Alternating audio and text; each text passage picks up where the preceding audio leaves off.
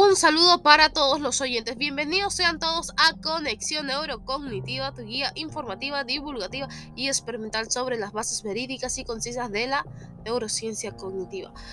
Me presento, soy Lucero, quien te va a llevar durante este recorrido de información del conocimiento y saberes en el estudio en exposición.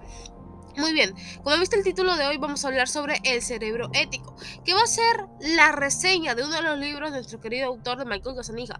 Te voy a invitar a que veas o que escuches el video o el audio en, la plataforma tanto de Anchor si estás o en YouTube. Eh, sobre qué nos hace humanos según esta reseña.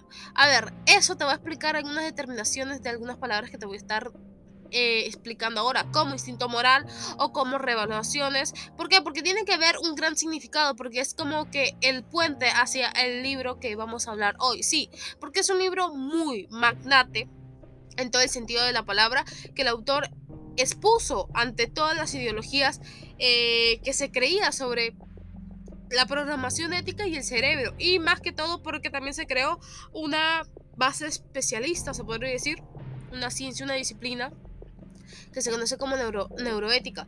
Eh, si escuchan rara mi voz o va a haber varias pausas, es porque me encuentro agripada, lo siento mucho, pero eh, prefiero comunicarles el suceso que está seguramente evadiendo a, a ustedes como oyentes. Muy bien, entonces, cuando hablamos del cerebro ético, realmente, ¿a qué te hace pensar? ¿Qué crees que es el cerebro ético? ¿Todavía no has visto el video?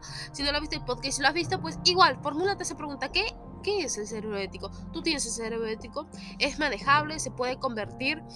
Eh, solamente se le ha puesto ético porque tiene que ver mucho con ética o tiene otro significado. Porque acuérdense que la neurociencia los significados son eh, totalmente adhesibles a otras a, otras especialidades, porque sí, porque es lo que se modifica y es muy voluble en distintas situaciones, ¿vale? Pero en este caso, ¿cuál sería el tema? Entonces, ¿cuál sería la filosofía argumentada, básicamente, ¿no? Y comienza con el paradigma, porque ahorita que vamos a hablar acá de la reseña del libro, comienza con el paradigma de cómo puedo saber yo que es un ser humano y cuándo se concibiera como humano. ¿Qué nos hace humanos? Entonces, uno se vuelve a replicar la pregunta del libro y dice, otra vez que nos ha sumado, no, vimos la comparativa entre los animales que es mucha, en la mente magnetizada, en el libre albedrío, en el engaño estratégico, ¿vale? Pero, y también nos diferenciamos también entre humanos. Pero ahora la pregunta es, ¿qué te hace humano? Cuando dicen las leyes que eres humano, cuando la biología dice que eres humano, no ser vivo, no vida, no. Humano, en especial ese término, humano, porque eres parte de la humanidad. Entonces hace mucho más caracterizado a la palabra que nos hace humanos. Ahora es más neutro. ¿Y cuando se concibieron humanos? Claramente cuando dos personas, dos razones humanas se dan, pero también existen las quimeras. Y distintas explicaciones que uno puede estar eh, diciendo que eso no puede suceder, pero sí. Pero para eso él también, como siempre, nos ilustra con una base argumentativa, con una base experimental para decir, mira, soy un loco, pero soy un loco científico, soy un loco con base, soy un loco que quiero que dudes, igual que nosotros quiero que dudes, no creas que esta es mi verdad, eh, lee como, como contextualízalo, no interpretes, y quiero que le entiendas tal y tal como lo escribo no como quiero que lo interpretes, ¿no? Y por eso estoy en una base científica. Y no es una base muy, muy básica. Yo sé, yo sé que varias personas especialistas en este tema de decir que hay muchos patrones singulares, más detalles, pero es muy básico, porque el libro va y se estandariza, como siempre he dicho, cuando tú quieres leer cualquier libro de un autor, él propone una idea esa idea se idealiza por las personas que lo leen. No por el millón de las personas que lo leen, sino por, el, sino por la persona que está destinada a leer. Esa persona se puede caracterizar a miles y miles, de personas. Y eso es lo que le hace un propósito proyectil a aquel libro. Ahora sí, resumiendo el tema, él comienza con la contracción de un ser humano escalable para nacer. Porque ahí debemos de partir. Primer punto sería, o primer fase, es el espermatozoide se introduce al óvulo. Épale, ya sabemos que por lo menos en tiempo intermedio son los, los espermatozoides que van entre el óvulo, porque los primeros mueren los últimos llegan tarde, ¿cierto? Épale.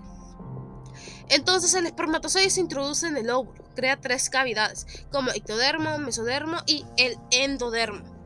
Segundo, pasan tres semanas consecutivas ¿vale?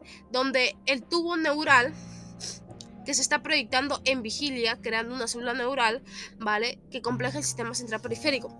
Explicación, el tubo neural, ¿vale? Es como si fuera la parte central del eh, sistema periférico, ¿vale?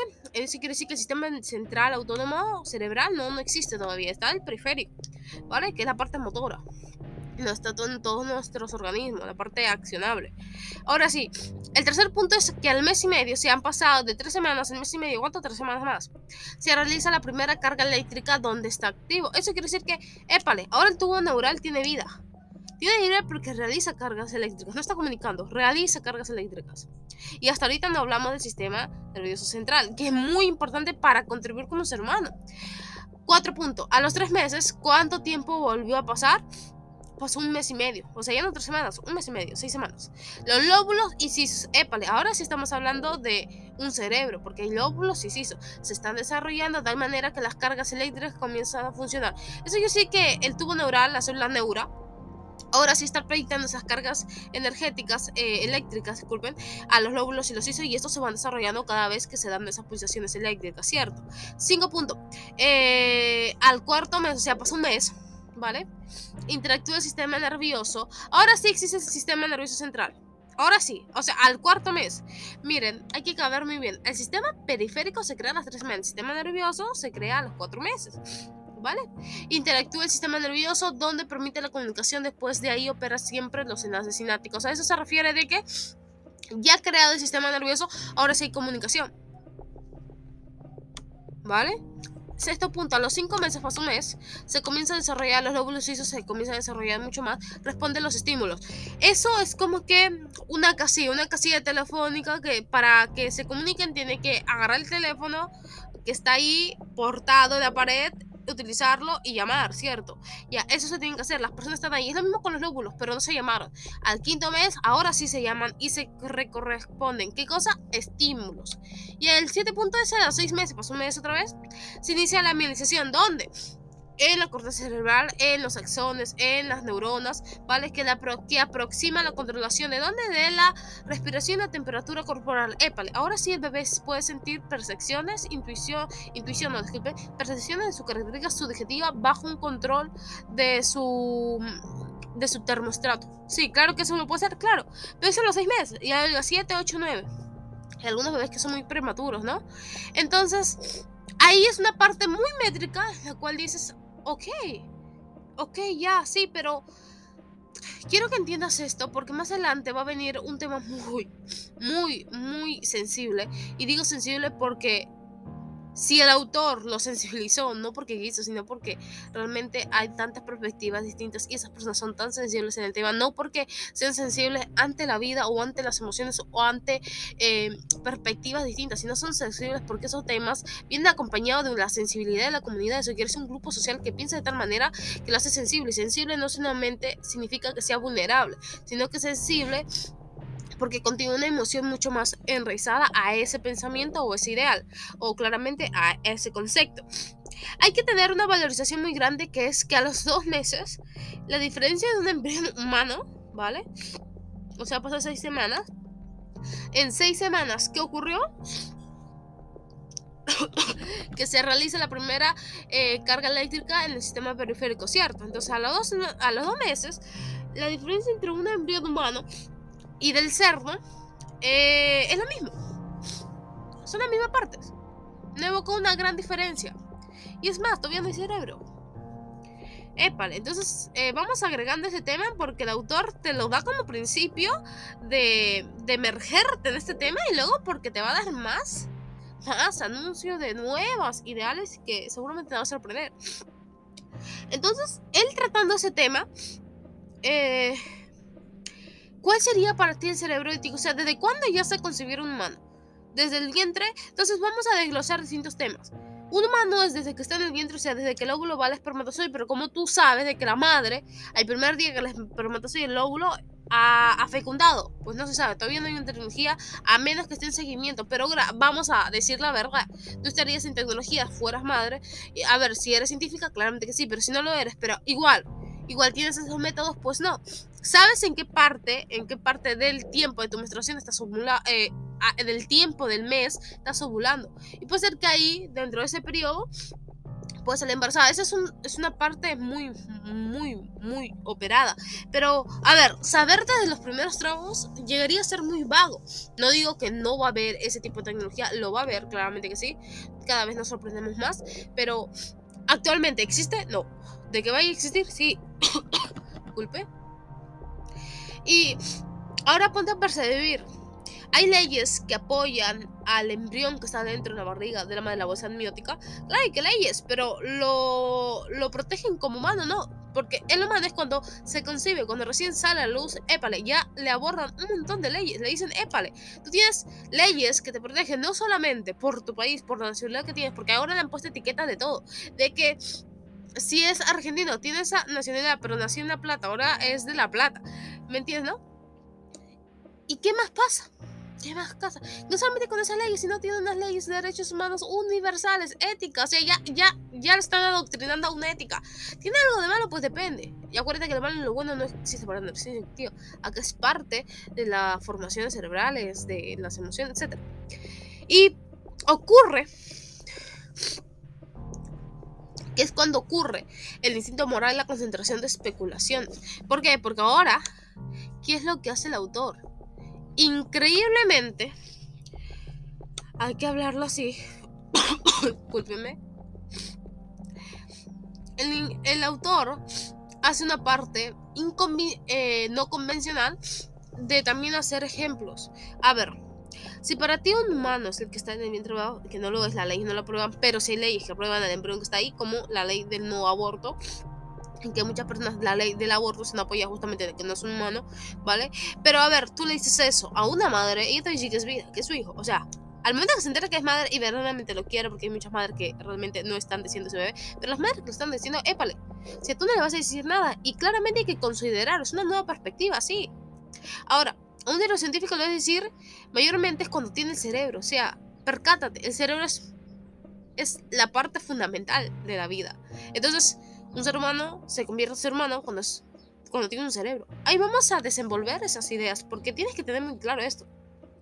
Y para eso te da otro análisis, eh, Michael de Senija, ¿vale? Que es, ¿acaso sigue siendo el cerebro ético crear seres humanos y matarlos a los 14 días. A los 14 días eso quiere decir que, que ya tienen dos semanas y a las tres semanas, imagínate, el tubo neural se está proyectando en vigilancia, o sea, ahí está el tubo neural con la célula neural. A las dos semanas ya está la célula neural y para eso solamente significa que ya está una célula madre. ¿Vale? ¿Qué ocurre con esto? Que a los 15 días hay un proyecto, no hay un proyecto, hasta ahora sigue existiendo, que eh, hacen embriones artificialmente, no artificialmente, tienen un óvulo y un espermatozoide, pero hacen la calidad de la bolsa amniótica y localizan ahí claramente los almacenes y el registro de, eh, los espermatozoides y los inyectan. Y ocurre de que sale ese embrión y a los 14 días lo muere. ¿Por qué? Porque solamente lo único que extraen es la célula madre. Ahora te dices, qué malicioso, espérate. Pero eso sirve para muchas causas, tanto para cremas, eh, ante, eh, antiarrugas, antienvejecimiento, ampollas. Salieron las famosas vacunas en 2017 que te la pones 3 a 4 meses y eso va a quitar, ¿cómo se llama?, la oxidación de radiales que provoca el envejecimiento en cada ser humano, ¿cierto? En las células, los radiales libres. Entonces hay que preguntarnos, ¿eso sería beneficiario? Y también las células madres, ¿por qué no? Ayuda, ayuda a cáncer, ayuda a muchas enfermedades. Entonces, es cuando el autor Igual tú puedes pensar esto, de que es irracional salvar una vida con otra, porque son vidas, sí, tienes razón. Pero ahora vas a comparar a un feto, a un feto, porque sí, es un feto, un embrión de dos semanas con un bebé recién nacido. No. Ahora, mm, peor aún, a un feto con un niño de 5 años. No. No vas a compararlo, porque todavía no es humano. ¿Vale? Y esa, esa pequeñísima diferencia es lo que apoya a otras cosas. Y es más, puedes asesinar aquello, disculpen, y ayudar a una persona que se muera. Eso puede ser claro, pero para algunas personas puede ser totalmente malo. Hay laboratorios. Es más, se decretó que esos laboratorios en 2015 hubo totalmente un boom en las redes sociales, más que todo en los artículos, donde el laboratorio fue cerrado, pero luego fue constituido. ¿Por qué? Porque no había ninguna ley que decía que eso es malo. Y es más, la bioética, que aún así se sigue presentando, tampoco no era negativo, pero que sí iba contra la voluntad del el racionalismo de sensibilidad. Entonces ponte a pensar, ¿eso tiene que ver mucho? Y es donde vamos ahí al tercer punto. La palabra es intención. Será el hecho de controlar una justicia, una injusticia por la cierta culpabilidad. Entonces, escucha muy bien. Más no un acto con negligencia. ¿Acaso la intención se denota y está declarada lo que es justo o injusto? Si fuese así, ¿quién delibera aquella justificación, una virtud, una virtud o utopías? Muy bien. Las personas que están escuchando en estos momentos dirán si es bueno y malo, porque cada uno tiene distinta formación, programación ética y es en el cerebro ético se, se apropia. ¿Cuál es tu programación ética y cuál es la información que estás captando y cuál es la que estás seleccionando para ti? ¿Cuál estás seleccionando para saber si es bueno o no es bueno, si es justo o no injusto? Ahora, hay que ver otra cosa. Esto no es crueldad ni frialdad. No te voy a dar cuál es mi criterio y mi, mi, crítica. Para eso vas a tener, escúchame bien, en la cajita de descripción, cualquiera sea que estés viéndonos en YouTube, escuchándonos o en podcast, va a ir en la cajita de descripción lo que serían las reseñas, porque cinco son como dos, tres reseñas del cerebro ético, épale, y la crítica que no puede faltar. Y como siempre, el libro. Acá sí puedes tener el libro eh, en pasta blanda, sea presencial, o en tu biblioteca virtual. ¿En qué plataforma o en qué lo, puedo, lo puedes adquirir? En Amazon. Advertencia y aclaración. Nosotros no tenemos ninguna vinculación con Amazon, así que si tú puedes detectar tu país, tu envío es entre Amazon y tú. Pero nosotros te damos la manera más fácil para que tú no estés buscando por Google o por distintas casas de libros y que lo tengas en Amazon que podría ser más confiable, ¿vale? Luego tu envío y toda esa cosa que se puede dar involucrado en lo que tú deseas el libro, pues depende de ti. Y tu biblioteca virtual también lo tienes ahí en Amazon, en Amazon Kindle. Así que te recomiendo que lo veas. Muy bien, proseguimos. Discúlpeme. Estoy con acá, ya le acaba de decir que estoy un poco con la garganta. Eh, un poco con la garganta resfriada. Pero es parte del proceso de que no somos inmunes. Eh, y la palabra intención, porque retomas el tema injusticia e culpabilidad, ¿a qué se denota? Se declara que hay personas que creen que lo malo o lo injusto es justamente por una cierta culpabilidad, culpabilidad de donde sea, porque ahí viene el sufragio de pensamientos emergentes de que si mi tía tuvo y lo perdió, entonces ahí viene de que ese feto, vamos al ejemplo, ese embrión, ese feto, o sea, hubiera sido humano, pero no lo es. Es que mi tía perdió, entonces ahí vienen las características subjetivas de distintos temas y creemos que es injusticia. Entonces ven toda la canalización, toda la línea que sigue, todo ese mapita. Y está muy simple. Uno dice, claro, es un simple, pero hay que ser aductivos, tanto deducedores y inducidores. Y es lo que dice Michael Gazzaniga. Dice, como neurocientífico te digo que el cerebro es lo más importante. Porque estoy en el cerebro, porque sé que es el órgano más importante. Y que si tengo el feto y que voy a salvar a una mujer embarazada, ponte en esa perspectiva una mujer embarazada que va a la sala hospital y que solamente tiene oportunidad de que en ese momento alguien la atienda, que es un doctor que está en toda la sala de emergencia a las 12 y pico de la noche, ¿vale? Y viene un chico también con grande, grande índice desde que tú lo ves que se puede salvar, pero también que está muy mal. Entonces doctor, ¿dónde va? No va ninguno de los dos, va, lo pone, los atiende a los dos, les puede ayudar al enfermero y bajo el análisis que le da el aparato de eficiencia, de lo cual tiene mejores posiciones de vida, va a ayudar. Entonces, acá se define a quién ir. No, es que la embarazada tiene dos vidas, no, señores. Es que el chico, pues el chico no sabemos quién es. Igual la embarazada, no sabemos el bebé que va a tener más adelante. ¿Qué va a hacer? Entonces, el doctor se va a ir por eso por el instinto de su profesionalismo. Y muchas personas lo culpan, pero pónganse distintas perspectivas. Ahora, Michael Gazzaniga dijo, si estoy en esas perspectivas voy a salvar. Y aunque sea muy cruel, eso es lo que ocurre. Ahora, le preguntaron como padre, como padre te diría simplemente que al que mi esposa me diga estoy embarazada, yo ya siento a mi hijo. Ya lo veo caminando. Me, me siento como padre. Entonces son distintas perspectivas. ¿Cómo separar al profesional neurocientífico y al padre? ¿Cómo hacerlo? Y eso se puede hacer, claro que sí, teniendo una gran programación ética. Tu propia ética, tu propia verdad. No tienes que seguir a nadie, no tienes que programar una idea. Y proseguimos con el tema de los bebés. ¿Cuál sería tu perspectiva? Y hablamos en el primer video de los humanos. ¿Cuál sería tu instinto moral? Y eso tiene que ver mucho. ¿Cuál sería tu perspectiva? Y pregúntate, ¿por qué es esa mi perspectiva? ¿Por qué es ese mi instinto moral? ¿Cuál es mi promoción ética? ¿De quién me quiero esa promoción ética? Es que mucho trabajo, no es trabajo. No es trabajo para el que lo ve como un trabajo. ¿Vale? Y la ética claramente se vuelve indudablemente un paso muy importante porque es tanto biológicamente como un humano, biológicamente como un ser vivo y la ética, porque la ética tiene que ver mucho y favorece también a, quienes. Esta también es una época de la vinculación de la manipulación. Así que te vamos a dejar también en la cajita de descripción, ya sabes, o si estás en Anchor, eh, un tema ahí para que vayas a ver eh, el video o o el podcast sobre qué nos hace humanos y también el otro video que es de la verdad. ¿Por qué de la verdad? Porque vas a tener muy en cuenta lo que estamos hablando de que la verdad no puede ser tu verdad, sino que te están manipulando. lo mismo que pasa con la programación ética. Continuamos y es la sentencia de lo que marca la bioética. Pero este autor no se quedó ahí. Ese autor quiso ir más, porque dijo, no solamente quiero que te quedes con mi idea, es lo mismo que nosotros hacemos. No quieres que te quede, no queremos que te quedes con idea. No queremos que consumas un curso de nosotros, no queremos que consumas un podcast, no queremos que consumas un contenido sin que tenga una base, tanto divulgativa, porque es muy importante, informática, que es muy importante, y experimental, que es muy importante. Este autor en 2002, y en el libro lo dice, sí, esta es una reseña, señores, ¿vale? Si tú lo quieres en pasta blanda, ya te hemos recomendado cuál es, en la descripción está. En 2002, él hizo una junta, una conferencia en la reunión, ¿vale? En la cual fue en San Francisco y se conoció como Neures eh, O sea, resaltando el creador y anfitrión, ¿quién fue? Michael Gazanija. Y bajo ellos saltaron muchos proyectos como proyecto de la mente humana, ¿vale? Eh, Human Brain Project en 2013. Él lo hizo en 2002, 2013 pasaron 11 años. ¿A quién, ¿A quién invitó? Invitó a neurocientíficos de cualquier especialidad, biotistas, ¿vale?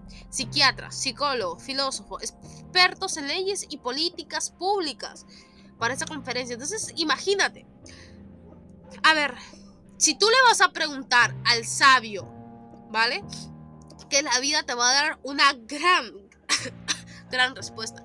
Pero si le preguntas al agricultor qué es la vida, te va a dar una respuesta vinculado a su conocimiento y mayormente es con árboles, frutos, una semilla. Si le preguntas al ingeniero de la misma forma, si le preguntas a un inversionista, te va a vincular con aquello que él está estudiando. Imagínate tantas perspectivas, no solamente con un neurocientífico, sino de muchos y hasta de otros compañeros de su propia rama. La creación de la neuroética ese día se creó. Sí, pero hay muchos años que ya se estaba hablando, pero ese día se promulgó mucho porque este tema fue un boom, un viral. ¿Y a qué me refiero? Otros estaban en desacuerdo y otros estaban en acuerdo. Los valores, las creencias, los principios, la ética, la moral, la trascendencia modificable fue uno de los rasgos de los grandes pensadores actuantes que estaban ahí que reflejaba algo notorio en los grandes rasgos. Todo lo que creías justo, verdad, ética, moral, instinto y preposiciones se cometía que es una útil para la perspicacia del pensamiento. ¿Por qué crees que manipulan? Porque sabemos que eso es útil para el pensamiento. El pensamiento lo asimila y el pensamiento hace que esa asimilación sea una creencia. Hablar de ellos. Imagínate hablar de un tema. Las políticas siempre tienen que estar ahí porque justamente es del Estado, del gobierno, porque son las grandes élites que gobiernan, que te hacen creer que es lo mejor. Claro, pero, pero ahora nosotros no nos engañan. ¿Quién dice que no te engañan? ¿Quién te hace creer que eso no sea un engaño? También en las partes de nuevas políticas, ahora que, nos están, ahora que están diciendo que la libertad de expresión ahora es la generación más sensible, pero sensibilidad lo están tomando como una parte errónea de discriminación, una palabra muy negativa cuando no lo es. Es una persona que se está dando cuenta de muchas cosas, ahora hay muchas perspectivas, muchas organizaciones, muchas conferencias, muchos creadores de opiniones, mucha controversia, en red, en la vida real, en tu familia, en tus hijos en tus amigos, en tus compañeros de trabajo. ¿Lo hay o no lo hay? Ponte a pensar, si ellos crearon distintos proyectos humanos para saber, para saber cómo funciona el cerebro en esa parte de la promoción ética, imagínate, imagínate tú, si no lo puedes hacer, sí lo puedes hacer. De una manera muy auténtica, lo puedes hacer, claro, pero sabiendo tu verdad. Entonces, colocar una represalia tiene que ver mucho con la diferencia cultural, tiene que ver mucho con las objetividades culturales, tiene que ver mucho con dónde naciste, con lo que estás utilizando, con la información que estás suministrando. Entonces, ¿dónde queda lo sutilmente idealista?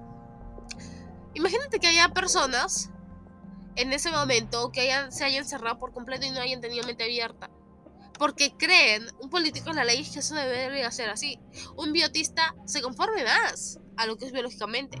Entonces, ahí va la frase. Conspiración del manipulador para hacer, para creer, un instinto moral sin ética porque se maneja la regulación del autocontrol e inteligencia global. Épale, te lo dice todo y te lo fecunda. ¿Qué se declara exposición en caja negra? Porque ahí te habla un poco más Michael Gazzaniga ahí no cierra todo su tema. Dice, si hablamos de la ética que se repercute en la idea centrada en creencia en lo absoluto, que se tendrá en la oportunidad de abordar en creación de acudir a la muerte cerebral. Un shock eléctrico de lo que representaría la protección en información, información en experiencia. Te lo deduce todo, concluyendo, señores, la genética humana es capaz de ser ético en crear un bebé diseñándolo es capaz eso. Entonces nos vamos a repercutir mucho. La mente, que no es posible, que ya no es una, ya no es posible decir que la mente no puede ser controlada. Y ya no es una grabadora, sino una autodidacta de ella misma. Y hay que hacerlo, hay que ser estructuralmente capaces de hacerlo. ¿Por qué? Porque nos hace pensar que es parte de un todo por todo, no de un todo interpersonal y hay que entenderlo muy bien. Me gustaría dar eh, un poquito para la crítica, pero va a ser como tarea. Ahí vean ustedes cómo se refiere la crítica, ¿vale? Y se va a quedar igual en la cajita de descripción lo que sería el artículo. Y para terminar, quiero que ustedes se pongan a pensar un poco. Realmente todo lo que creo y seguirá, todo lo que creo, lo que pienso es cierto. Es cierto lo que creo que es experimento como es científico, pues tengo que eludirlo, ¿no? Porque no sabemos, no sabemos qué, qué tanto es tu potencial de, de ver tantas perspectivas. Desde ahí es un origen. Hay excelentes películas que te van a enseñar, te van a dirigir todo este tema presuntuoso. y el cerebro ético se hace mucho más conocible en estas cavidades. Michael Gazzaniga es un gran autor, es gran conocedor en el tema de la neurociencia cognitiva. Se creó la neurociencia cognitiva justamente por él, en, un gran tema que vamos a conversar más adelante. Y esta reseña es del cerebro ético. Muy bien. Si nos quieres seguir en todas nuestras redes sociales, vas a tener el blog ahí en los artículos abajo en la descripción o en, o en Anchor, no puedes ver por abajo. En podcast en Anchor, si estás en YouTube, en Anchor, si estás en Anchor, no vas a ver en YouTube, suscríbete por favor. En Pinterest en Facebook, nuestra página, ¿vale? Que subimos casi diario contenido en el grupo de Facebook, que el contenido de la página es diferente, muy diferente, y vas a poder eh, ser parte de la comunidad porque va a haber en vivos, tus dudas se van a responder directamente. Vas a tener también abajo la página web total, donde vas a ver nuestra asesoría, nuestros contratos si nos quieres eh, contratar. Además, consultorías conmigo y con parte del equipo. También puedes ser partidario de donación a todo el equipo de trabajo que hace para crearte contenido día tras día y vas a tener nuestro correo electrónico para contactos serios, señores, contrato serio. Eso ha sido todo por el día de hoy. Espero que comiences a pensar si tienes cerebro ético y si no lo tienes comienza a resonar mucho más porque es mejor abrir distintos lazos de conocimientos que quedarse cerrado en uno y solamente quejarse por lo que uno cree pensando. Sido un tema muy sensible, realmente lo entiendo, pero debes de abrir distintas perspectivas. Que tengan un excelente día o que comience un día productivo. Hasta luego.